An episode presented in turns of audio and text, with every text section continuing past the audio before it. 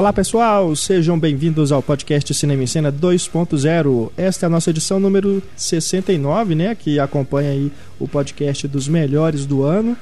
Vocês ouviram aí no programa passado a gente listando aqui junto com o Paulo Henrique Silva os melhores filmes de 2012 e agora recebemos e-mails dos nossos ouvintes, lembrando aqui de mais alguns filmes que foram aí destaque em 2012 que acabamos deixando de fora do nosso programa. A gente vai retomar aqui esse debate, comentar também um pouquinho sobre esses filmes que os nossos ouvintes pediram para a gente comentar.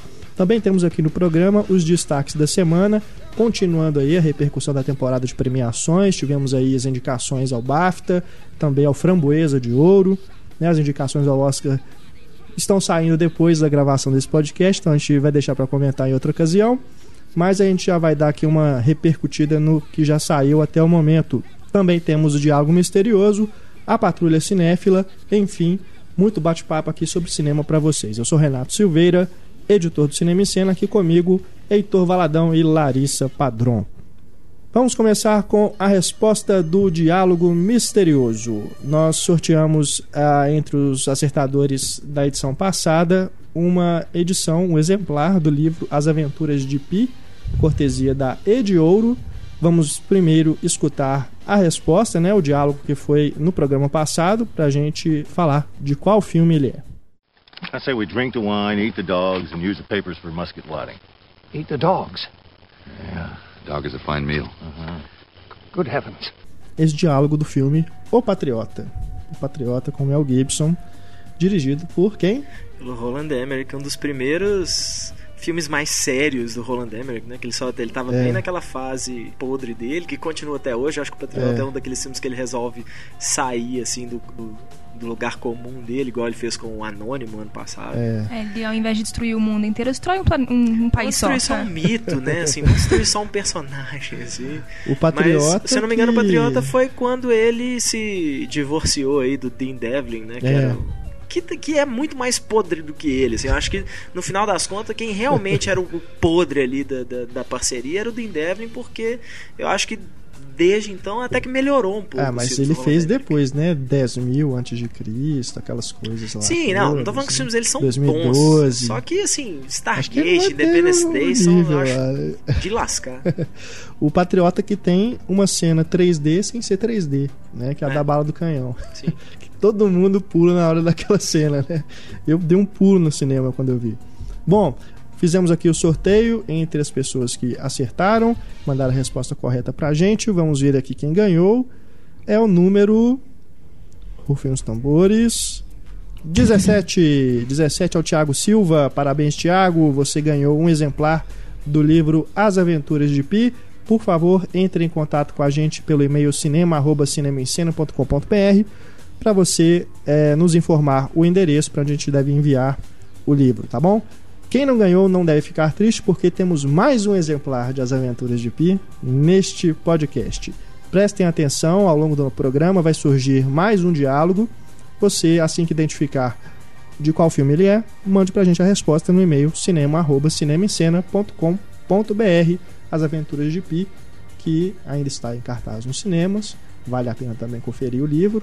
E é um filme também que foi bastante comentado aqui no podcast Melhores do Ano né? Entrou na lista de muita gente aí, com certeza também estará aí figurando aí entre os indicados do Oscar, né? Já apareceu em várias premiações, com certeza também estará no Oscar. Eu coloquei ele como o melhor do ano, eu mereço o livro? Não. Pronto. Seguindo aqui com e-mail, e-mail do Rafael Rocha, lá do Rio de Janeiro. Ele escreve para comentar sobre o podcast de melhores filmes de 2012 Diz aqui o Rafael: muitos dos meus filmes preferidos de 2012 foram citados no excelente podcast 69, mas gostaria de acrescentar mais três. Primeiro, precisamos falar sobre o Kevin.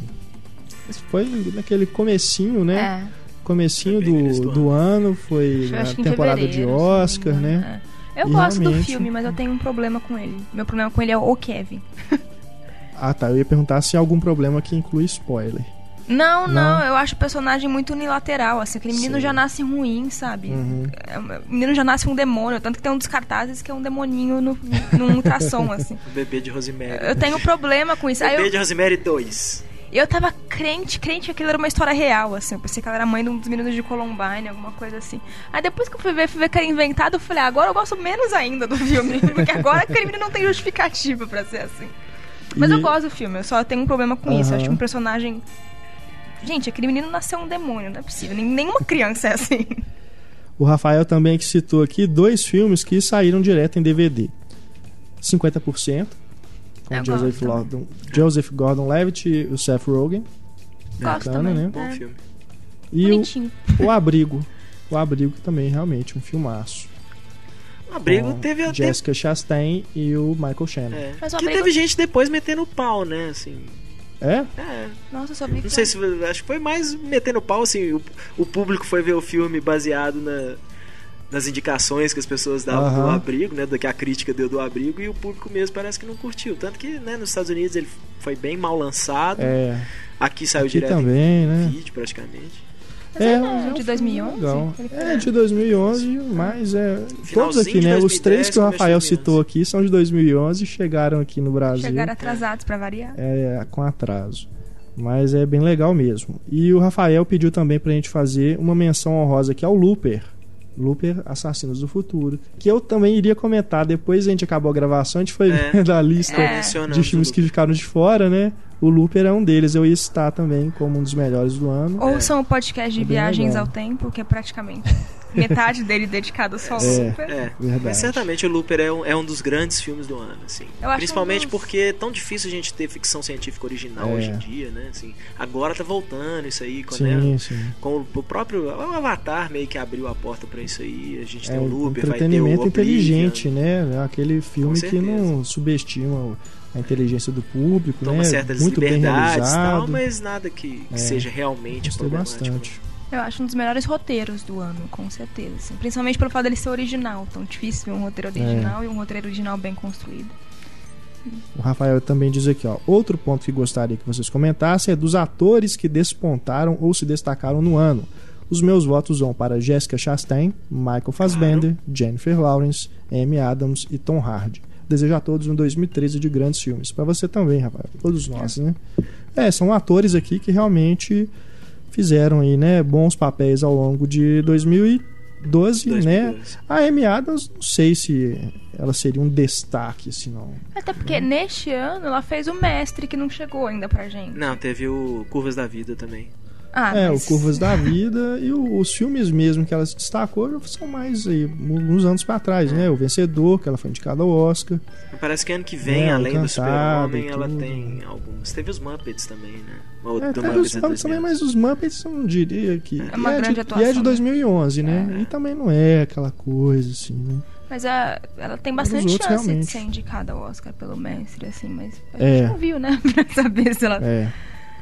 É, mas todos os mencionados, eu acho que desse, dos mencionados esse ano mesmo, quem arrebentou aí foi a Jessica Chastain mesmo. É. Assim, foi. E o Fassbender também, né? Que eles já vinham aí. É, mas já vinham, tanto faz de Bender como Tom 2011 Hardy, cá, né? internacionalmente, eles já vinham estourando aí e começaram a fazer sucesso no Brasil agora. É.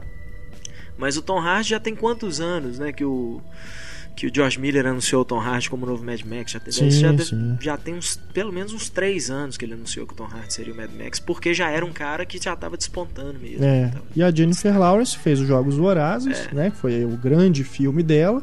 É, da um- carreira dela foi um até dos grandes agora. sucessos do ano, né? O, É. Gen- o Jogos E Vorazes agora nos Estados tá- Unidos arrebentou.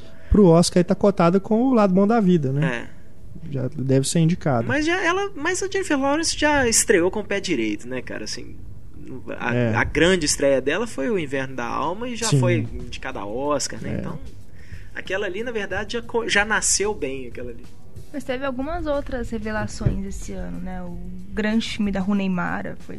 Chegou pra gente, pelo menos esse ano, que é um outro que a gente esqueceu de falar, que é o Milênio. É. Mas a. que mais? Cara, eu acho que a Rooney Mara não vai ser uma, uma dessas atrizonas, não. Acho que ela vai, vai ser. Vai trabalhar muito, vai trabalhar com um diretor bacana e tal, mas não vai ser. Não vai ter essa. Ela, ela pelo menos parece não se expor assim a essa, essa mídia toda, né? E o primeiro papel. Ela tem vários projetos destaca. agora pra 2013, né? Ela vai trabalhar com Vários Soderbergh, filmes né? aí. É, saiu recentemente o trailer do Side Effects. né? Mas ela começou com Hora do Pesadelo, a imagem da Hora do Pesadelo. E é impressionante, assim, o meu medo com a Rooney Mara é que ela, na verdade, assim, seja um, um arquétipo. Porque ela tá muito bem no Milênio, mas no. tá, Pode, pode- a gente pode até jogar a culpa no diretor, mas na hora do pesadelo ela é péssima. Ela é muito ruim. É, Ah, mas na rede social, eu gosto também do Na papel. rede É o social, papel ela tem um pequeno, né? Mas, papelzinho, né? mas no, no Milênio, o que eu acho injusto é que ela tem uma personagem ali sensacional. Pois então, é. não que, claro, se fosse uma atriz ruim mesmo, com uma personagem sensacional, faria mal, mas o peso tá na personagem. O David que tá Fincher é um grande atuação. diretor tal, mas é, o meu medo é esse, é dela ser uma personagem. dela ser igual Johnny Depp, assim, só serve pra fazer personagem esquisito. Na hora que você botar numa, numa pessoa comum, fica aquela coisa que você. É. Destaques da semana. Destaques da semana, começamos aqui com as indicações ao Framboesa de Ouro, né? O tradicional prêmio, aí entre aspas, dos piores do ano. E Amanhecer Parte 2 conseguiu indicações a todas as categorias. Framboesa Todas de as ouro às vezes chuta cachorro morto, né? Meio óbvio o que vai acontecer. É. A Dan Sandler lançou um filme, o filme da Dan Sandler Tá lá. tá é. Tem um novo Crepúsculo, vai estar tá lá. O. Aquele lá do, do Esse é o meu garoto. Não é- Foi esse ano? Foi, ele entrou. Né? teve algumas indicações. Teve várias, né? Nem, não algumas, não Porque várias. foi um filme menor também do Adam Sandler, né? Ele não foi tão bem lançado igual. É, aqui saiu um direto em DVD no Brasil. Pois é. né? Nos Estados Unidos também ele foi. Foi mais. É. o- o- Agora, o amanhecer aí, se se fizer a, a limpa aí igual o Senhor dos Anéis, né? Será que eles vão deixar aí pro último levar premiar todos. todas as categorias, né? Vai empatar aí com a- cada um tem a gêmea que merece, que foi o grande campeão até agora, né? É. Que ganhou o recorde de, de prêmios do Framboesa de Ouro. E temos aqui também, né? Aqueles filmes que já eram previsíveis que iam entrar, Battleship, né? O temos aqui também Resident Evil 5, né? A Mila Jovovich só, aliás, que conseguiu indicação. É, quando não, como é que é, Larissa? O que esperar quando você, Você está está esperando, esperando. né? Que entrou na sua lista de piores Também. de 2012. A Mila Jovovich, acho que se ela, só- se ela sorrir pra câmera, ela merece ser indicada a um framboesa de ouro. só por sorrir pra câmera. E tem o filme aqui do Tyler Perry, né? O Madeia Witness Protection, que Tyler também Perry- um, várias e várias indicações aqui. O Tyler Perry caiu num, numa reciclagem dele mesmo, né? Assim, uma sátira dele mesmo, parece. Né? Que no começo os filmes dele eram até. Tinham, recebiam certos elogios, tinham uma atenção maior. É. E parece que hoje em dia o cara virou fábrica mesmo, linha de produção. Assim, todo ano ele lança uns dois filmes. É, E, e falam que é sempre a mesma coisa, que já meio que já. Não é à toa que ele foi lá tentar fazer filme de, filme uhum. de suspense, né? Que é o A Sombra, a sombra A do- Sombra do do Inimigo. Inimigo. que Tá ele indicada foi também? indicado Porque é- com o pior ator. É, Ator nos trailers, né? nos- eu não vi ah, a não, Sombra do ator Inimigo. mesmo, ator principal. Pra eu não vi a Sombra do Inimigo, mas já nos trailers eu acho ele muito ruim. O Tyler Perry É. mesmo. É, eu também ouvi falar muito mal, não, não tive a chance de ver, mas também Passou voando no cinema. muito, muitas críticas negativas. Ó, você serve como conta indicação. Eu só vi o Túlio falando bem. Isso não é bom. Agora, essa franquia do Tyler Perry com a- essa personagem Amadeia, aqui no Brasil ela É, foi muito- lançado. muito mal lançada, né? é, não, Faz normalmente sucesso acho enorme que lá todos os filmes Estados do Tyler Perry né? aqui saíram em, direto em vídeo. É, Então. É mas porque tem é uma- vários filmes, né, com essa É porque falam que o humor do Tyler Perry é muito específico pro negro americano, É. sabe? Então, pra ser lançado em outros países, acaba indo direto pra DVD porque acha que não vai ter público de cinema o suficiente, o que é uma bobagem também, sabe? Uhum. Eu vi o primeiro só. É, o Diário de uma Louca. Diário de uma Louca, É. que saiu aqui também direto em Que é DVD, se eu não me engano, saiu por uma mas distribuidora é desse tamanhozinho. também não. É. Agora, essa franquia também do Alex Cross, né? Também já é. Nunca foi boa, assim. O Beijos que Matam fez um relativo sucesso na época, que era um filme barato, assim. Mas aquele Na Teia da Aranha é ruim demais. É. Do nosso querido Lita Mahori. Que... e agora Ah, o esse. próprio Beijos que Matam eu não acho grande coisa. Não, Beijos que Matam é um thrillerzinho genérico. É, né? pega carona ali no sucesso do Seven, né? aquela É, e assim, tem o. Morgan Freeman, tinha acabado de fazer o Seven, né? Ashley É. Judd tava, também tava despontando, então. é- Mas nunca foi uma franquia assim que você fala assim, olha, né, É. que legal essa. Talvez os livros sejam alguma coisa demais. Agora, aqui, o tivemos aqui também indicações pros músicos, né? A Rihanna foi indicada pior atriz coadjuvante pelo Battleship. Ah, mas também. Vanilla Ice foi indicada pior ator coadjuvante por Este é o Meu Garoto. Além Vanilla de... Ice tá no filme, gente. É, tá vendo? Ice, ice, baby. Além da Barbara Streisand e a Jennifer Lopes também, que são cantoras, né? Mas tem uma carreira de atriz aí mais consistente, né? Que esses A outros. Barbara Streisand é pelo filme que ela fez com Seth Rogen, que não The foi... Guilt Trip. É, eu- esse. ainda não foi lançado no Brasil. E acho que nem vai, acho que vai direto pra DVD. Deve ir direto pro DVD. É. Mas na hora que fala assim, Rihanna estará no Battleship, aí você já perde qualquer esperança no filme, né, cara? você vê que o diretor já chutou o balde, fala, é, não, põe aí, não tem problema não. É duro. Bom, também saíram as indicações ao BAFTA, que é o prêmio da Academia Britânica de Cinema, o Oscar britânico, né? E tivemos aqui algumas surpresas, né? O Lincoln liderou as indicações, mas o Spielberg não foi indicado à direção. Da mesma forma, essa para mim é mais, mais surpresa ainda, Os Miseráveis teve nove indicações, mas o Tom Hooper não foi indicado à melhor direção, o prata da casa, né? É. Quer dizer, até os ainda É britânicos- britânico, né? Até os britânicos Até os britânicos, né, tiveram aí mais bom senso. É, mas essas listas das indicações também, elas já estão prontas, já tem uns três meses, É, né? Assim, que já, já o povo já fala assim, ó, os filmes do Oscar, do BAFTA, do Globo de Ouro vão ser esses aqui, ó. E já tinha uns 10 filmes ali que você fala. é, realmente, são só pequenas variações daquela, É. daquela lista. E é aquilo, a gente não viu o filme ainda, né? Eu não vi o filme, mas a minha esposa disse que é muito bom. Mas, gente, né, se, acho que aqui a gente já tem um contraponto bom aqui, porque porque o sindicato dos diretores indicou o Tom Hooper, deixou o Paul Thomas Anderson de fora, deixou o Tarantino de fora, né? Mas aqui os próprios britânicos deixaram o cara, o Tom Hooper de fora, né? Então acho que a gente já tem um contraponto aí pra gente Não, né, poder não, comentar antes Não, de filme. nepotismo, né? os miseráveis não tá tão bem avaliado assim, não. Falam muito das atuações. Mas É, mas em geral, não, mas em geral uh, o filme tá muito bem, bem falado.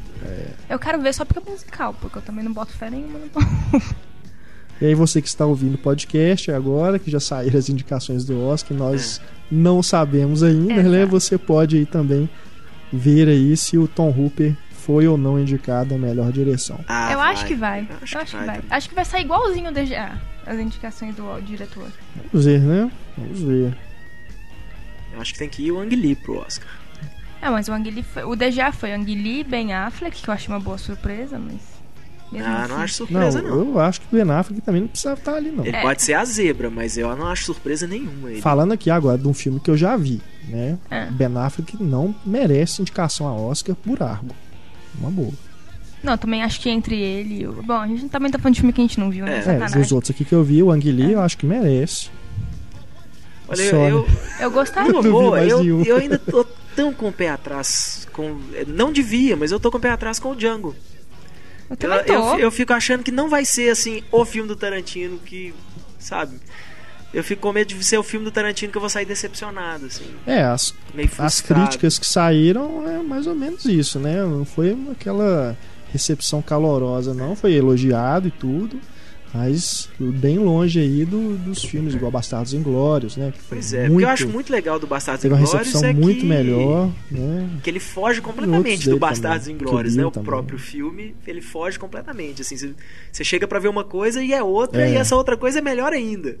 Só que, sei lá, cara, o Django. é- não, é, não é isso, não. É birra com o Jamie Foxx, que eu achei uma bosta. Não é só isso. Eu vi muita gente reclamando que o Tarantino ele realmente pesou a mão no, na duração do filme. Diz que o filme chega a ser cansativo, assim, de tão excessivamente longo. Não, sem falar a troca da, da montagem aí, né? Porque a Sally Ah. Mank infelizmente faleceu É. e agora é o outro montador, né?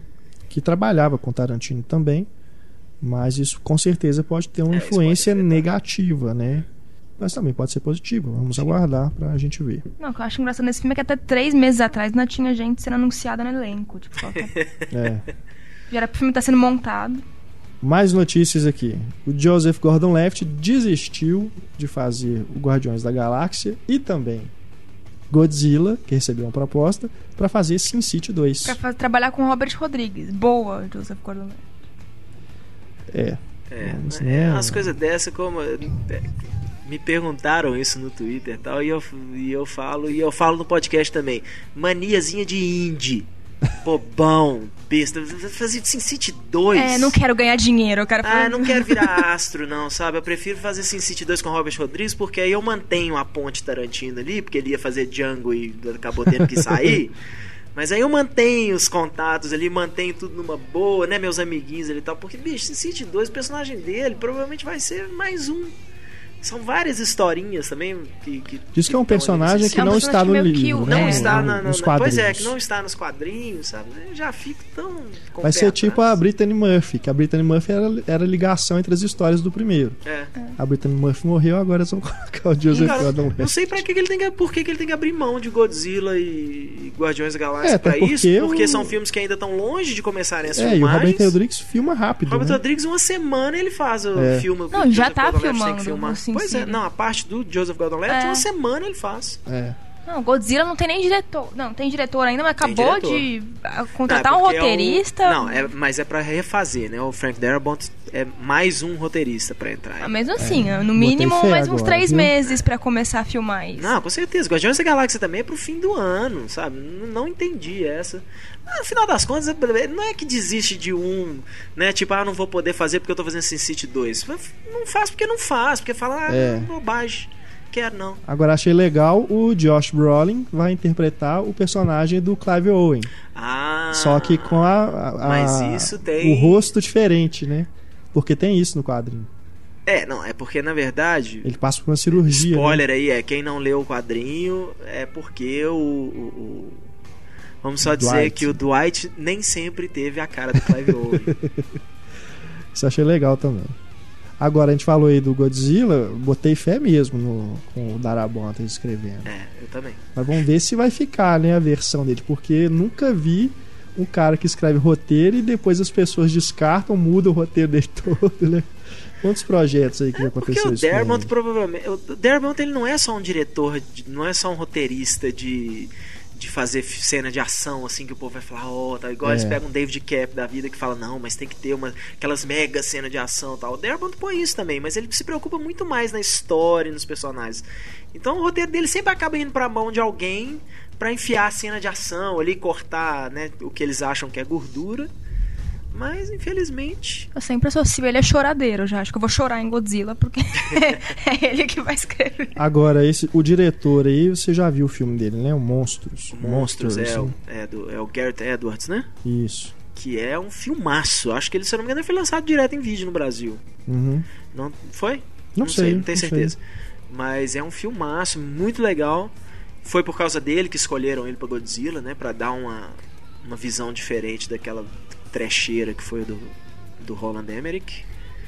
Então, eu acho que vale a pena, Mas assim, esse filme é, principalmente é de ter monstro um- gigante também? de monstro gigante. Ó. Mas, não- mas é um road movie de monstro gigante. Que massa. Então, assim, Vou o procurar. fato dos, de ter monstros gigantes, assim, é essencial na história, mas é tão pouco, assim, tipo... Não é, não é pouco, mas... é- ah, tem que ver, cara. É um filmaço. Eu gostei Vou muito. procurar. Agora, ainda falando aqui, né, de terror e tudo, o diretor do remake do Evil Dead disse aí que não usou CGI nenhum no filme. Nenhum. Já viu o Ele trailer? garante. É, Pois é, eu o vi o trailer... trailer. é. Gente arrancando o braço, uma menina cortando uma língua no meio. é que- Não, isso aí eu até, Não, isso é fácil. até é consigo difícil, não. visualizar ali um efeito É, prático. os Agora, maquiadores fazerem isso, mas... Tem, tem uma cena ali de uma menina pegando fogo, sabe? Vômito também, assim, saindo aquele, aquela quantidade. Prova- E assim, a, a boca da menina de frente pra câmera e você vê naquele monte de gosma saindo. É Provavelmente meio- ele foi um pouquinho mal interpretado nessa aí. Deve ser assim. Deve no- ter pouca coisa, É, né? Mas. Porque sempre tem. Hoje em dia não Sempre tem como. tem, é é. até, até a- uma correção de luz, uma correção de cor, isso é um efeito visual. Então, assim, É. é, deve estar falando assim, não fiz nenhum, nenhuma criatura em CGI, Aham. né? Alguma coisa assim. Fed Álvares. Fed Álvares. Fed Álvares. Vamos ver, né? Mas o Agora trailer é bacana. Achei O o trailer, trailer é bem muito bacana. legal. E tem o curta-metragem dele, né? Que tá no, tá no YouTube, nesses lugares todos tem o É. curta-metragem que ele fez, que foi porque ele conseguiu o trabalho. Uhum. Ele não tem- nunca fez um longa-metragem. Então é o meu medo dele é isso, é narrativa, essas coisas.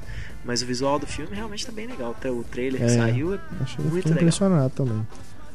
E pra gente encerrar aqui, né, a nota triste, a morte de David R. Ellis. 60 diretor, anos. Serpentes a Bordo, Celular, o Premonição 2 e 4. Todo respeito ao Né? cara, né? Assim, não que ele vá fazer muita falta cinematograficamente falando, assim, que ele só fazia É. filme. Mas É, eram filmes B, né? divertidos, Era né, divertido, cara? É, é- é triste, assim, de ver. E o cara morreu 60 anos, é muito novo. Sabe, a maioria dos grandes diretores, eles acabam despontando aos 60 anos, É. né? Chegam na melhor fase deles aos 60 anos, o cara nem essa chance É, não teve. vi aí se saiu a causa da morte, mas ele estava preparando o próximo filme dele, É. que seria o Kite, né, uma adaptação Não, de uma, um- um anime. Tinha vários outros, é, no né? MDB ele tem uns cinco projetos, assim. É, ele estava lá na África do Sul e morreu. Ia ser com Samuel. Jackson de novo, esse É. cara. Uma Então, eu, eu gosto infelizmente, muito né? do Premonição 2. Gosto Uhum. muito do filme, assim, acho muito divertido. Eu gosto da cena inicial. Principalmente eu- porque o primeiro eu não acho grande coisa. E se- aí veio o segundo, eu falei, pô, isso é muito mais legal, assim, muito mais divertido que o Uhum. É uma pena. Eu, eu gostava do cara, assim. Além dele fazer filme com, com atores legais, assim, É. não necessariamente pessoas famosonas, mas assim, eu acho o celular, assim, William H. Macy, Sim, Jason é Statham, legal, Chris é. Evans, assim, pô, hoje você olha assim, todo mundo ali é Esse É último é que realmente é muito ruim mesmo, o terror na água. Até para os padrões dele é ruim, que ali tem umas coisas que é trecheira demais mesmo. Acho que só o- as pessoas, os fãs, né, de filme B que e ainda aqueles fãs que não tem muito critério, né, Hum. que aceita qualquer coisa É. assim, que devem se divertir com o filme, que é, é ruim pra caramba. Agora, ele é um cara, cara, impressionante o currículo dele, né? Desde os anos 70 aí, teve é, envolvido em várias dublê, produções. Até como diretor de segunda unidade também, participou aí de vários e vários várias várias superproduções, né? Impressionante mesmo, é, vai fazer falta.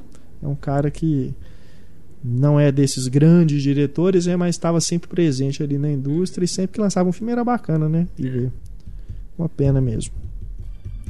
Mais um e-mail aqui do podcast de Melhores do Ano. Felipe Nunes diz aqui, ó, dois filmes que não foram citados, mas que chegaram ao Brasil no comecinho de 2012 e eu gostei bastante foram Os Homens que Não Amavam as Mulheres, a gente comentou no Acabou de começo do programa, e O Espião que Sabia Demais. Esse realmente Verdade. deixamos de fora aí. É, eu colocaria num, num top 15. Olha, talvez. então vamos, vamos, fazer aqui a, a- o, o meia-culpa do, do espião. Eu não, não assisti o espião que sabia demais. Infelizmente. E me recuso a assistir porque a Play Art, se eu não me engano, que lançou no Brasil, fez o favor de lançar cortado. No Netflix tá cortado. Isso Sério? é um absurdo. Eu acho um absurdo Ah, que distribuidor até hoje ainda acha que tem que cortar filme pra caber na televisão. Enquanto fizer isso, sabe assim, agora Até eu vou ter que comprar uma versão estrangeira do filme. Não tem, ela não foi lançada com legenda em Nenhum português em lugar lugar tem nenhum legenda. do mundo, além do Brasil. Sabe, aí você fala assim: "Ah, legal, tipo, tá, tudo bem, pra mim pessoalmente, ah, ah, não tem muito problema. Mas, pô, eu sou um cara casado, que vai ter filho, que tem amigo e tal, não sei o que, eu não vou nem poder, sabe, assistir o filme com, a minha esposa porque só vai ter legenda em inglês. Isso me deixa, assim, tristíssimo com as distribuidoras brasileiras. É, Assim, isso é a- eu acho de uma incompetência É um absurdo até hoje, né? Isso o tipo de coisa acontecer aqui no Brasil. Brincadeira. A gente, em mesmo. plena época do HD, do Blu-ray e tal, as É. coisas, os caras continuam lançando coisa achando que, ai, mas e a televisão? Mas tem que ficar, É, tem que ficar grande Não na televisão. adianta Vai a, Gente, se fuder. ter TV widescreen, então. É. Pra quê? Não, você tem uma TV widescreen pra. Tipo, você compra uma TV widescreen, gasta dinheiro com isso, compra uma TV enorme e o cara acha que ele tem que botar na, na tela inteira. É, e Gente, o cara aquela. comprou uma TV 50 polegadas, pode passar em scope que vai ficar lindo lá, vai dar pra ver tudo numa boa. Mesmo pra aquela quem não coisa tem, eles também. não podem dar diversas opções, tipo, inclusive Pois a original, é. nem isso É. faz. O pior é isso, aí eh, provavelmente limaram os extras todos da edição original, ou seja, tem É, espaço no disco. Verdade. Pro- Não colocam, muitas vezes tiram o Esse som, negócio, o som lossless, sabe? Então mais espaço no disco. É, Podia esse negócio de, de cortar a tela, então. cortar a imagem, isso devia ter, todo aparelho de, de, de DVD, de Blu-ray, devia ter já essa opção, entendeu? De É. cortar ali do jeito que a pessoa quiser. Quem tem, É. para com essa gestão de saco. Pronto, é. Entendeu? Vem no, no disco com o formato correto E se a pessoa quiser cortar, ela vai lá e corta, azar dela, entendeu? E o que me emputece é que as distribuidoras daqui adoram botar a culpa na- nas distribuidoras estrangeiras, É. que não. O master a que a gente culpa, recebeu é. esse. Ah, vai pastar, bicho. Vai tentar enganar sua avó. Desculpa de jirico. O Felipe termina com o e-mail esclarecendo aquela dúvida sobre o Drive, se ele era contemporâneo ou não. Ah. Diz ele que é sim, é contemporâneo, tanto que o carro que o Ryan Gosling dirige no começo do filme é um Chevy Impala modelo recente. Tá vendo? Existe chefe Impala. Tá vendo? Eu jamais, jamais perceberia isso, Felipe, porque em matéria de carro eu sou uma negação Dois. total. Carro pra mim é A, Pra mim ponto A ao existe- ponto B. Pra E mim só. existe o sedã e o bundinha. o, não, o às vezes Paulo eu tô falou assim que com, livro... com amigos assim conversando sobre carro, modelo novo que saiu. Cara, eu fico assim olhando porque eu, eu não acompanho, eu não sei, eu não sei conversar sobre isso. o Paulo disse o quê? que o livro se passa na década de 70, não foi? É? Não sei. Não lembro. Eu li Se o não me livro. engano. Eu li o livro, não, pra te falar a verdade, eu não, não me lembro. Já tem um tempinho, assim. Bom, Mas eu acho que também no livro eu não lembro de ter menções a, a isso, assim. uhum. De que época realmente se passa. mas valeu, viu, Felipe, pela, pelo esclarecimento aqui e pelos filmes que você lembrou aqui pra gente. É, ou, se- ou é contemporâneo, ou então tem um furo aí do caramba que você acabou de descobrir, né? Ou o Ryan Gosling só se veste muito mal no filme, porque aquilo não se usa hoje, né? Maybe I should go up middle, sir. The way you run, I don't think so. Maybe I should go left, sir. Maybe you should shut up. Vamos para Patrulha Cinéfila. Patrulha Cinéfila, temos aqui a Regina Rodrigues, tem 45 anos, fala lá de São Paulo. Ela que retoma aquela velha, velha discussão sobre lugares marcados. Diz aqui a Regina. Escrevo para relatar o meu sincero receio com os lugares marcados nas salas de cinema. Quando soube da notícia, vou ser sincero, gostei. Afinal, você escolhe seu lugar e evita as enormes filas que se aglomeram na entrada das salas. São Paulo é uma cidade enorme e a quantidade de pessoas no cinema é grande também. Outra vantagem é a compra via internet, que uso com frequência, principalmente quando preciso me deslocar para uma sala no outro lado de onde moro. Pois bem, fui ao Cine Livraria Cultura, no Conjunto Nacional, na Avenida Paulista, assistir ao filme Deus da Carnificina, numa sessão das 5 e meia da tarde, numa quinta-feira. Enquanto aguardava o início da projeção, um casal chegou procurando seus lugares. Presenciei por ocorrer na minha fileira. Uma senhora estava sentada no assento F9.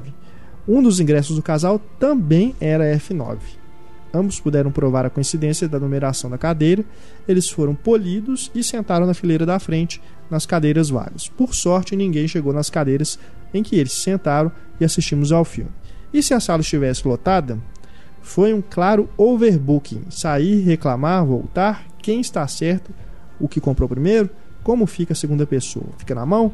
Fora isso, me preocupa a venda para pessoas que entram após o início da sessão. Dependendo da identificação da sala, nesta em que eu estava, os números se localizam atrás da cadeira, você não encontra o seu lugar com facilidade e atrapalha quem está acomodado e como no caso dessa sessão, já as pessoas já estão no clima do filme. Sim, mais pessoas entraram procurando seu lugar após 10 minutos do início do filme. Adoro a ideia do lugar marcado, mas problemas assim podem prejudicar a nossa diversão. Olha, eu adoro a ideia do lugar marcado. As pessoas que entram procurando o lugar marcado delas, pelo menos você tem a vantagem que ela já sabe mais ou menos onde ela está sentada. Quando você não tem lugar marcado, a pessoa entra e fica procurando o lugar e fica É. falando: "Pe- pede pro, cara lá pular uma cadeira pra eu sentar com a minha namorada aqui, né? Não sei o É. quê, porque tem uma cadeira vazia lá no meio e uma cadeira vazia na ponta. E aí, mas eles querem sentar juntinhos. Então, assim, eu acho que isso aí, o problema, a gente volta ao velho problema de sempre. O problema é a falta de educação do público. Sobre a venda de dois ingressos no mesmo lugar, aí realmente É é. problema do cinema. É um problema do cinema. Pode até assim, que legal que eles puderam, né, contornar isso aí de forma polida, que a sala não estava cheia, mas eu acho que no final isso tem que ser levado ao gerente e falar, olha, vender o mesmo lugar duas vezes, tem que olhar aí o sistema, né, para ver se está funcionando direitinho. É, se eu não me engano, quando eu fui, se eu não me engano, não. Quando eu fui ao Ponteio assistir as Aventuras de Pi na sala 2, é, eu escolhi os lugares. Ao chegar na, na, na, na sala, eu vi que a numeração não bate com a numeração que mostra na tela. Ah, é? É. Mas assim, a sala também tava vazia. Eu sentei no lugar que eu tinha escolhido, assim, né, pela, pela localização ali, sentei lá mesmo, não tive problema nenhum. Mas é, isso sempre tem que ser levado ao, ao responsável pela sala. Falar, olha, tá errado, né? É. para que eles possam tomar providência. Eles vão até te agradecer. Aconteceu a mesma coisa, eu fui ao, ao, ao Boulevard para ver as aventuras de Pi em 3D. Claro que eu cheguei lá, não era em 3D, eu, né, mas pelo menos isso tem que ser feito. Leva na gerência, né, não, não, não, não reclamei, não enchi o saco nem nada, mas falo, mostrei lá na, eu tava com o iPhone na mão, deu para mostrar pra, pra gerente o engano, na mesma hora eles já correram lá, ligaram o pessoal do site para avisar Entendi. que tava errado. Eu não gosto da lei do lugar marcado. Eu acho que ele traz muito mais, muito mais prejuízo do que vantagem. E tem outro problema também. Qual fui- é um prejuízo? São vários prejuízos. Um é que a fila que deixa de existir na porta, na hora que você entra, não pode, passa a existir na bilheteria. Porque Tá, as mas- pessoas ficam lá um tempão pra escolher o lugar aí, marcado. Tá, mas hoje gente- eles têm. A gente tem é, é, alternativas. Tem a compra pela internet, tem a compra pela maquininha lá, praticamente todo cinema já tem. Então Sim, isso não aí é- não é muito problema. Não, não é muito problema pra quem compra pela internet. Pra quem não compra, pra quem vai até a bilheteria, vai enfrentar o mesmo problema de, de escolher lugar marcado. O outro é que você Tá não mas, con- tá, mas de qualquer jeito você tem uma fila a menos. Já começa por aí. Você tem uma Não, fila maior. transferiu. Mas você tem uma fila a menos.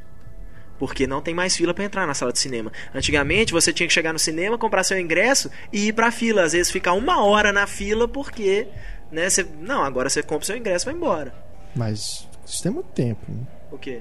Não, quando não tinha lugar marcado, se você fosse assistir um filme concorrido, você chegava lá duas horas antes pra comprar o ingresso, na hora que você olhava já tinha gente na fila. Aí você falava, é, ou, ou eu Ah, vou mas- pra fila ou eu sento no chão. Mas Ah, calma aí, tá, quantas vezes pra isso segurar acontecia? lugar, né? Não é algo que Gente- acontecia, não é algo que acontece sempre pra Aham, valer a pena. aham. Porque você foi ver filmes como Vingadores, Harry Potter, já tinha tudo, já tinha lugar marcado. Não. Não. gente, mas mesmo assim, é uma algo que acontece Mesmo uma assim, vez não. ou outra. Isso aí não. Isso aí, questão de cinema, é, é, eu, eu, eu, eu, assim, eu acho que você tem razão. A fila para comprar demora mais. Mas hoje a gente tem mais alternativas, que é uma coisa que. É a mesma coisa que o povo reclama de fila de banco. Aí você chega lá e fala, pô, mas o cara tá aqui pra pagar conta de luz. Bicho, paga pela internet, paga pelo débito automático, paga no caixa rápido, paga na, na, na- É. na casa lotérica. Não, mas o cara quer ir pra fila do banco pra reclamar que o banco tá demorando. Não, mas Deitor, não é todo mundo Não, que eu, consegue comprar sim, pela internet. não, pelo eu concordo. Eu só acho que existem alternativas exatamente pra isso e as pessoas deveriam começar a usar. A fila no pódio não acabou porque eles ainda têm que pedir identidade. Enfim, mas tem classificação indicativa no pódio. Então não, nem sempre acabou. Às vezes tá começando Não, não três, quatro sessões. acabou, ao eu só estou tempo. falando que existem alternativas. Entendeu? Pra, pra essa coisa da fila. O que eu acho Ah, mais problema é que alguns cinemas andam colocando a, a compra do ingresso junto com a compra da bombonier. Aí é um problema. É. Porque aí as pessoas chegam e falam, ah, o que, que eu quero? Você quer pipoca? Não sei o quê. Mas não comer chocolate? Ah, mas eu, eu não pedi, eu não quero pipoca desse jeito. E isso pra mim é um problema. Mas o, o lugar marcado em relação a isso, a demora na fila, eu acho que não é uma demora tão grande assim pra escolher o lugar. E, e é isso, a gente tem, a gente cada vez tem mais alternativas pra fazer a compra do ingresso sem Mas, precisar ir até a só. bilheteria. Tá, beleza. Eu acho bacana isso de você ter a possibilidade de escolher o seu lugar e não precisar chegar mais cedo para poder, Uhum. né, ficar lá, beleza. Só que em sessões lotadas vai ter aquele problema também de você comprou o lugar F8, F9 e tal, chegar lá, você não pode trocar de lugar. Se tiver alguém do seu lado que enchendo o saco, falando com o celular ligado. Mas e isso você tá, você tá sujeito a isso em qualquer sessão. Não, Mas se não fosse Ah, lugar você marcado, pode você trocar. poderia trocar. Mas você pode trocar. Depois que o filme começou, você vê que Mas não tem ninguém no lotada, lugar. aí Não tem jeito. Mas sessão lotada você não tem como trocar de qualquer É. jeito. Não, mas se você chegou um pouco antes, aí você já viu que tem um pessoal que tipo vai dar problema assim antes, você não pode sair e trocar de lugar. problema Porque depois não é- que o filme começar, a hora que a sessão, a hora que a sala Tá, mas encher, esse que é o negócio. já mas. Você, vê um pessoal que você acha que vai encher o saco, às vezes o filme começa, eles calam a boca. Aconteceu Pois isso é, comigo mas na, aí nas aventuras mas de Pi. são possibilidades remotas. né? E tem é, outras coisas Tanto também. pode acontecer quanto não pode. Nem Sim. sempre eu conheço a configuração da sala pra saber se aquele é realmente um bom lugar. É, Isso, isso isso, é uma eu concordo. A, Isso é prime- a primeira mesmo. vez que você vai. Já né? me ferrei com isso, assim, de comprar mais na frente e Pois- ser muito na frente. Pois é, Isso. então deixa eu dar um conselho pra vocês.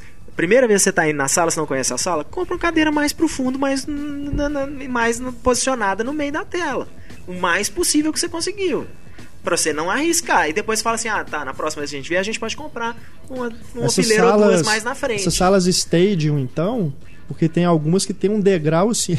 enorme, né? E, e na telinha lá não tá mostrando esse degrau. Então, às vezes, você compra um- uma fileira de uma diferença de uma fileira, você senta lá embaixo, você fica com a cabeça. É, ou vai ficar uma caixa de som né, na sua torcicolo e tudo.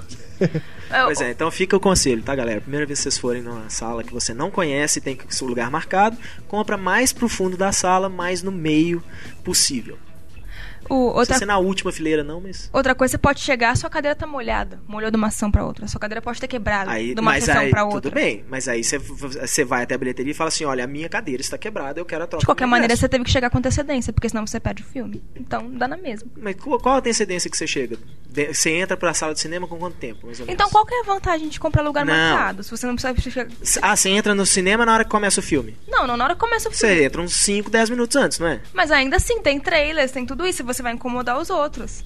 Você Qual não que é a vai- grande isso que eu tô vantagem falando. do Você, não- você vai entrar na sala, sua cadeira tá quebrada. Você vai até a bilheteria e troca. Geralmente a bilheteria tá com uma fila enorme, você não, vai você não vai pegar a fila de novo, você já comprou o seu ingresso. Você vai chegar e falar, olha, a cadeira, essa cadeira aqui tá quebrada, eu preciso escolher outro lugar. Eu preciso trocar de lugar. De qualquer maneira. que muitas vezes eles vão virar e falar assim, a sala tá cheia? Você vai falar, não. Ele fala, tudo bem, é só você sentar em outro lugar. É. Eu acho que. Ah, vocês ainda estão, não, acho vocês estão que. muito cri-cri com o lugar Não, marcado. Heitor, Não, não. tudo, pra é tudo você acho que falou é um uma- porém, porém, mais, é uma então qual é a grande ideia. vantagem? É porque todas as coisas que vocês estão me dando, eu acho que não tem. É assim, é um problema? É um problema. Mas é uma coisa ou facilmente contornável ou é uma coisa que não faz muito sentido. Ah, eu acho que é uma boa ideia no papel, mas que ainda não mostrou ainda o que veio, assim, a grande vantagem, não. A grande vantagem é essa: que toda vez que vocês foram num cinema lotado, vocês já tinham seu lugar lá bonitinho, marcadinho, sem precisar. É porque vocês não lembram. Bicho, vocês não lembram, não é possível que vocês não lembram de ficar. Quando a gente tinha cinema na rua, pegar as filas do- pra entrar no Heitor, Cine Jax, lembro. dar Eu na volta já sentei na escada. sabe? Já sentei na escada é. num Pois cinema. é, se tivesse lugar marcado, você não sentava na escada. Não importa, minha experiência foi ótima. Ah, não e isso importa. acontecia uma vez a cada Gente, seis é, ó, meses. a questão é essa, que você Pois é, tem uma vantagem, mais. mas tem uma série de outras coisas A, a que podem desvantagens ser acontecem toda desvantagens. semana. As vantagens você. Ah, as É. Essas desvantagens já aconteceram com você? Já. De eu chegar e a cadeira tá marcada, aconteceu na minha última sessão do Impossível. Marcada? Como assim? Tá quebrada. O meu lugar marcado tava quebrado. Ah, o que, que você Tive fez? que trocar de lugar. Pronto. E se a sessão tivesse lotada, eu não conseguiria. Teria problema. Não, mas se a sessão tivesse lotada, você teria ido na bilheteria. O que a gente observou também aqui é que sempre que tem problema é quando é sessão lotada. Pois é, Né? Porque todos os problemas tá são revelados. lotado, Todas as coisas que estão falando. pessoas ah, mas se a sessão estiver lotada, uai. né? A questão é essa. é- O problema surge realmente nessas, nesses filmes mais concorridos. Mas é, eu acho que ainda acho que ainda tem prós e contras, mas ainda acho que tem mais contras do que prós. Eu só vou começar a ser contra o lugar marcado a partir do momento que eles criarem igual o show. Não, essa sessão aqui custa tanto, essa custa tanto, aí eu falo, não, então. Aí é foda. Aí não.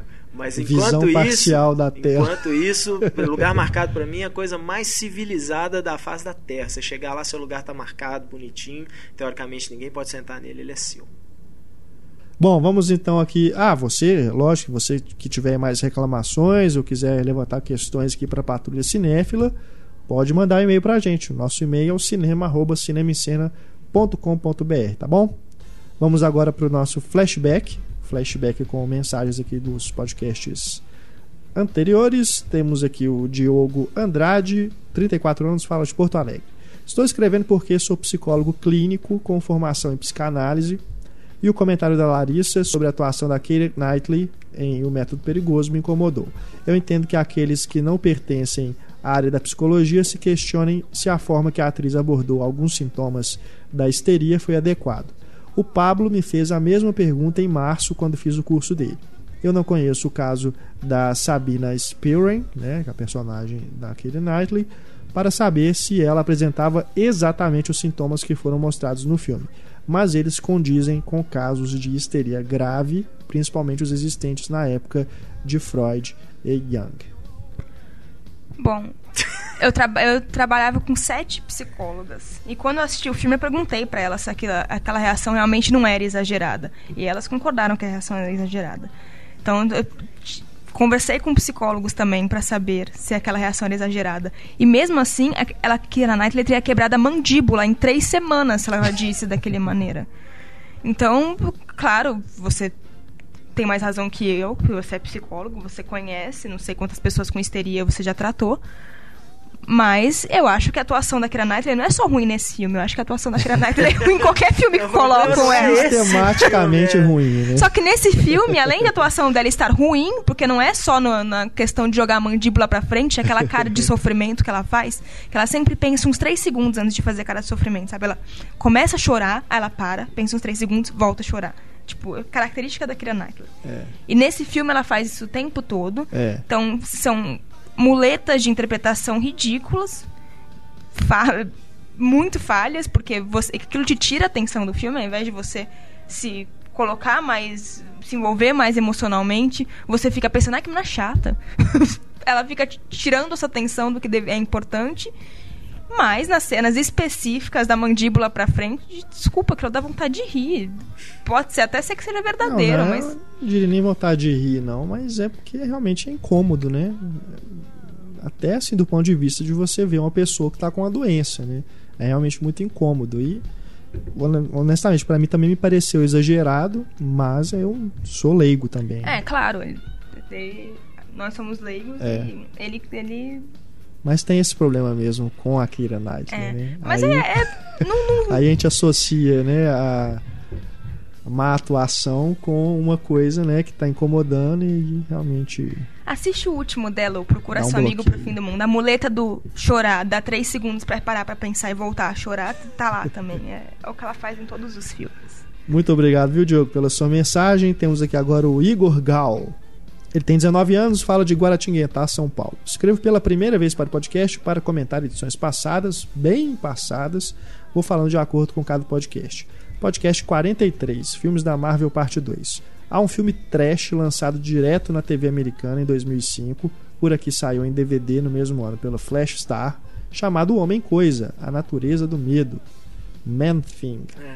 que, como podem perceber, adapta a história do Homem Coisa, personagem do último escalão da Marvel. Foi dirigido por Brett Leonard, de O Passageiro do Futuro, com o amigo do Heitor Pierce Brosnan, tendo, tendo uma produção tumultuada que ninguém na Marvel acompanhou e percebeu. Eu lembro realmente da gente dar notícias desse, desse filme no Cinema em Cena. Foi uma produção Z também, né? É, Nem um centavo direito envolvido. mas o personagem você acha que merecia personagem é algo melhor? Ou Não, tá o bom? personagem nunca foi grande coisa, sabe? Assim, é da época dos quadrinhos de terror da Marvel, que aí eles continuam usando no universo Marvel ali, mas nunca as séries dele sempre foram canceladas depois de poucas edições. E honestamente, é um. Por mais assim, o povo vai falar, os fãs da, da Marvel às vezes vão falar que não, né? Mas é um sub-monstro do pântano, o Homem Entendi. Coisa. E o monstro do pântano era um né, especialmente os anos que o Alan Moore escreveu o personagem, é um person era um personagem genial, assim, Uhum. né? Então é, a comparação é até meio injusta, assim. O Homem Coisa nunca foi grande coisa, sem querer, sem trocadilhos. Quando vocês dizem que o Justiceiro Zona de Guerra não teve problemas graves de produção, terei que desmentir a grandes suspeitas de que a diretora, Lexia Alexander, tenha sido demitida na pós-produção. Tem inclusive notícias no próprio Cinema em Cena sobre isso. É. Mas é na, que eu digo durante a produção é que normalmente isso acontece assim várias vezes quando você tem um diretor que não é, né, que não tem um, um bom um contrato forte essas coisas. É, como é que fala isso é a falta, é o desacordo durante a montagem do filme, né? Mas não, bom, pode até ser que teve esse problema aí, mas ela realizou o filme com o ator que ela queria, né, com É. os atores que ela queria, o roteiro dela foi aprovado, então Nesse sentido, não tem muitos problemas. O, que eu falo normalmente de problema de produção é igual o caso da Perry Jenkins lá, que ia fazer o Thor 2 e foi demitida na pré-produção, sabe? Aí, por mais que falem, ah, não, é amigável, não sei o que. Amigável nada. Chegou no meio da pré-produção, os executivos da Marvel ou falaram, tipo, nós estamos enrascados com essa mulher, ou então ela viu e falou, esses caras não, não. Nenhuma ideia que eu tenho passa, eu vou ter que fazer um filme que é completamente enlatado desses caras, não vou fazer. É. Mas se a mulher chegou até a montagem do filme, brigas na montagem final do filme, ah, isso é comum. Podcast 61 Viagens no Tempo. Um filme não mencionado no podcast nem nos e-mails subsequentes é o recente Homens de Preto 3, que apresenta conceitos interessantes sobre esse tema. Eu lembrei de Homens de Preto 3 para comentar, É. esqueci em ambas as ocasiões. Realmente, tem né, o Viagem no, no Tempo bem legal, inclusive. Eu gosto do- da inserção ali do, da Viagem no Tempo na história. Viagem no tempo ainda dá muito pano pra manga, né? É muita possibilidade diferente. E claro, não podia deixar de comentar o podcast 52 especial Stallone e não deixar de mencionar a surreal participação do ator em Táxi 3. Em uma dublagem em francês absurda, Stallone tem a péssima ideia de pegar um táxi supersônico do título, levando o sujeito em uma viagem do barulho. É, Brincadeira, esse eu não né? assisti, então te- vou acreditar na sua palavra. Parabéns a você que assistiu o Táxi. Valeu, cara. Obrigado pela mensagem. E aqui agora, Roberto Siqueira. Como prometi em minha última mensagem do ano passado, aproveitei a folga de fim de ano para ouvir quase todos os podcasts pendentes. Entre um filme aqui, uma saída para brincar com meu filho a colar e os passeios com minha família, eu sempre conseguia encontrar um tempinho para ouvi-los. No entanto, era mesmo no final da noite que eu me sentava em minha cadeira, abria uma cerveja gelada e ouvia os programas. Obviamente. É o que a gente faz aqui também. Pra gravar isso. Obviamente não vou comentar todas as edições que eu vi, até para não transformar essa mensagem num livro.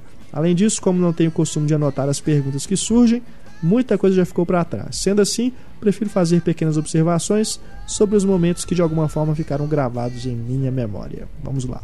A Larissa dizendo que tomar cerveja é coisa de pobre, justo no momento em que eu degustava minha boêmia. eu vi o podcast do James Bond. Quando que eu falei isso, gente? Falou que tinha falado da Heineken.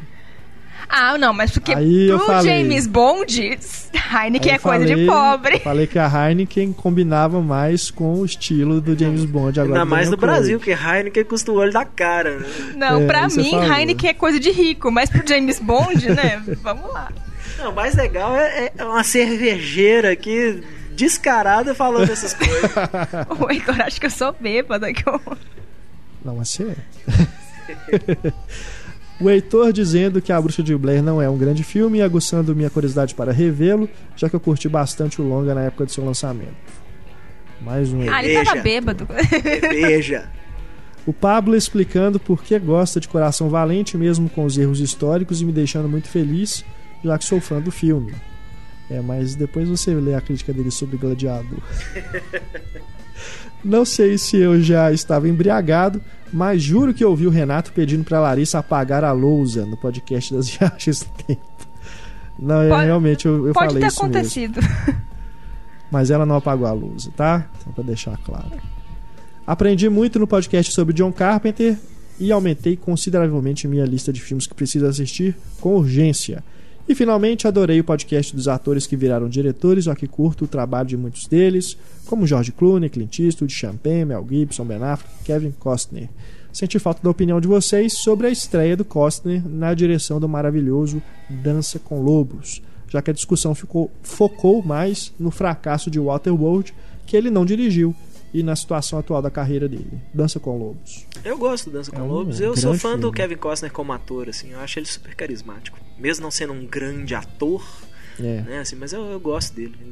Não, Dança com Lobos é um filme. E gosto do Dança com Lobos, Olha. gosto da direção dele, assim. Eu era criança quando assisti, mas eu lembro que na época eu gostei. Eu gostaria de novo hoje. Então, eu tô precisando de rever, que tem É, muito tem tempo muito mesmo, tempo tem vários anos que eu assisti. Acho que quando saiu em DVD, saiu em DVD, né? Saiu. Mas saiu uma depois que edição. saiu em alta uma, definição, uma, eu não vi. uma boa edição de banca, assim, que saiu. Ah, é mesmo, bem legal. é mesmo, eu lembro. É. mas tá vendo? Nem em DVD eu assisti. Não sei quanto tempo que eu não vi. Ah, ele tá chegando perto, hein? Se ele já tá no atores que viraram diretores. É. É, acho que ele já deve, essa altura ele já deve estar junto aí com a gente, né? Valeu, Roberto, valeu. E pra gente finalizar aqui nosso podcast, o Daniel Martin, ele que escreve lá da França pra gente, Uia. indicou aqui dois filmes, né? A gente falou aí sobre Peraí, se ele escreve da França, é Daniel Martin. Martin. É. né? Ele Mesmo sendo indicou- brasileiro lá, todo mundo deve Daniel. chamar ele de Dan- Daniel Martin. que a gente comentou, né, dos Intocáveis, né, que foi a comédia francesa aí de maior sucesso e Aham. tudo. É, a gente falou também do artista, né, que trouxe aí bo- boas coisas, né, aqui pro Brasil, né, o que a gente não conhecia ainda do- lá da França, de cineastas e atores. Ele indicou aqui dois filmes que ele viu lá por agora. Um deles se chama Populaire, que tem inclusive a Berenice Berro, Beijo, Beijo. Estreia em maio aqui, se eu não me engano. Ah, já tem data? Já, já tem Ah, data. ele falou que é bem legal aqui, recomendou. E ele também aqui indica um filme norueguês que estreou lá também na França essa semana, que chama O Rei do Curling. Na verdade, é o título, a tradução aqui que ele fez, o título original é Kong Curling. que segundo ele aqui é uma espécie de Zulander norueguês Nossa, eu não vou É, assistir então, mesmo. Desculpa, mas isso aí é... sobre o esporte, espécie. né? O Eu curling. passo. Tá, não, é... posso Acredito ter- na sua palavra. Dizer que é bastante engraçado. Zoolander- Vamos ver se chega aqui também, né? Tem muita coisa, né? Muita, muita comédia, principalmente, né? Que é feita lá e não chega aqui. Vamos ver aí se, com esse sucesso aí dos Intocáveis, outras produções que também façam sucesso de bilheteria lá sejam exportadas, né? Ah, mas pelo menos a, a Imovision, por exemplo, tem essas distribuidoras mais de arte, costumam, costumam trazer bastante filme É. francês. Acho que de todos os europeus, o que É, mais vem é são o que mais franceses. chega aqui, É. provavelmente. Estreou agora aí o Paris Manhattan, É. inclusive tem, tem uma homenagem ao Woody Allen lá, acho que isso pesa também, né? Você Mas assistiu? não tem assistir. É. Festa Mas assim, não tem atores famosos, né? Tirando o Woody Allen que faz a participação. Mas não tem atores famosos, diretor também. Não, É aquele é Patrick Bruel, famoso. que ele fez alguns filmes franceses. Bruel, Bruel, não sei. Aham. Desculpa, perdoem meu francês. Mas que ele fez Bruel. alguns filmes franceses. É isso aí, pessoal. Chegamos ao final do podcast 2.0. Chamo aqui Heitor Valadão Só para antes, recomendar a música de encerramento. eu me toquei que eu fiquei defendendo a minha posição da Kira Knightley. Eu nem pedi desculpa pro leitor que se sentiu ofendido. Desculpa, não queria Ele te não se sentiu ofender. ofendido, não. Que você discordou. Mas eh, você precisa de muito trabalho psicológico pra me convencer a gostar da Kira Knightley. Vai lá, Heitor. Bom, é, já que esse é o podcast que acompanha o podcast piores, de melhores, Melhores. do ano, desculpe. E eu citei o Guerreiro como aí talvez o meu filme do ano. Então, para encerrar o podcast, a gente fica com a música de encerramento do, do Guerreiro, que é About Today, de uma banda chamada The National, que né, assim, é, é o finalzinho ali do filme, a luta deles e começa a tocar aquela música tão emotiva assim e tal, que normalmente em filmes de luta você tem sempre no final aquela música bem épica, né, que dá aquela coisa assim e tal, e nessa você tem um, um irmão ali triste de estar brigando com o outro e aquela musiquinha, um violãozinho que entra tão devagarzinho e tal, que pra mim é tocante só de lembrar. E Então, nesse momento você já tá. The Tá National, chorando, gente. então The National com About Today. Massa. Obrigado, Heitor. Obrigado, Larissa, pela presença aqui no podcast. Obrigado à sua audiência. Voltamos na próxima semana. Escute o podcast dessa semana, especial Kubrick. Finalmente, né? Tão aguardado podcast sobre os filmes do Kubrick. Você pode escutar aí na página do podcast. Também está disponível aí no iTunes. Enfim, você pode escutar de várias formas. Deixo aqui meu abraço e aguardamos as suas mensagens no e-mail cinema@cinemicena.com.br, também o nosso Twitter arroba Cinema em Cena e o nosso Facebook facebook.com/cinema em cena. Um grande abraço pessoal e tchau.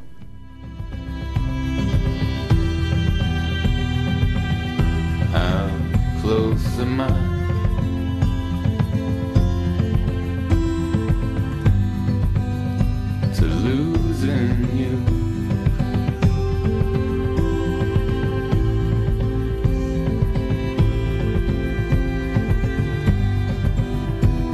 Tonight.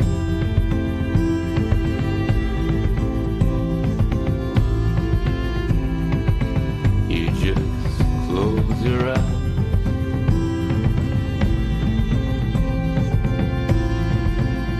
and I just watch you.